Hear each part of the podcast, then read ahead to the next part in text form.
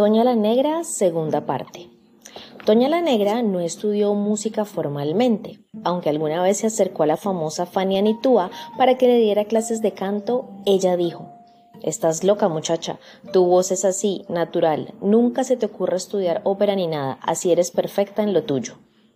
Hay otra historia que dice que por allá, por 1933 llegaron a Veracruz Enrique Contel y Valentín Rivero, ejecutivos de la XEW, y que en el hall del Hotel Diligencias estaba una jovencita mulata a quien anunciaban como María Antonia, que cantaba apoyada por el son Malabú que le entusiasmó su voz y la contrataron para la emisora de don Emilio Azcárraga, que fue el primero que le puso el nombre artístico de Toña la Negra y que Agustín Lara, figura número uno en el elenco de la radio, la incorporó a su grupo.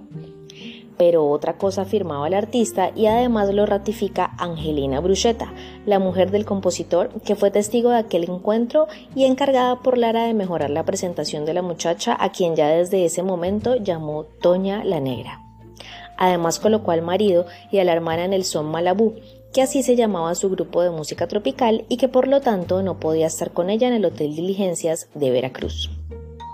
Desde las historias tandas del Politeama se reveló como una verdadera sensación jarocha. Ella, Pedro Vargas y Agustín Lara se convirtieron en los niños mimados de un México que ya nunca los dejaría de adorar. Salieron nuevas canciones de Agustín Lara, grabó discos triunfales y protagonizó exitosos programas de radio, dentro de los cuales comenzó a incluir obras de otros compositores como Los Cuates Castilla, autores de La Negrita Concepción, Vete por favor, de Federico Baena,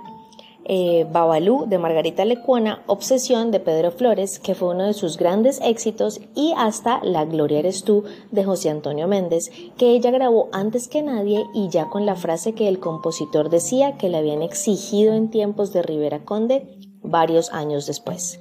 Bendigo a Dios porque al tenerte yo en la vida no necesito ir al cielo, Tisú.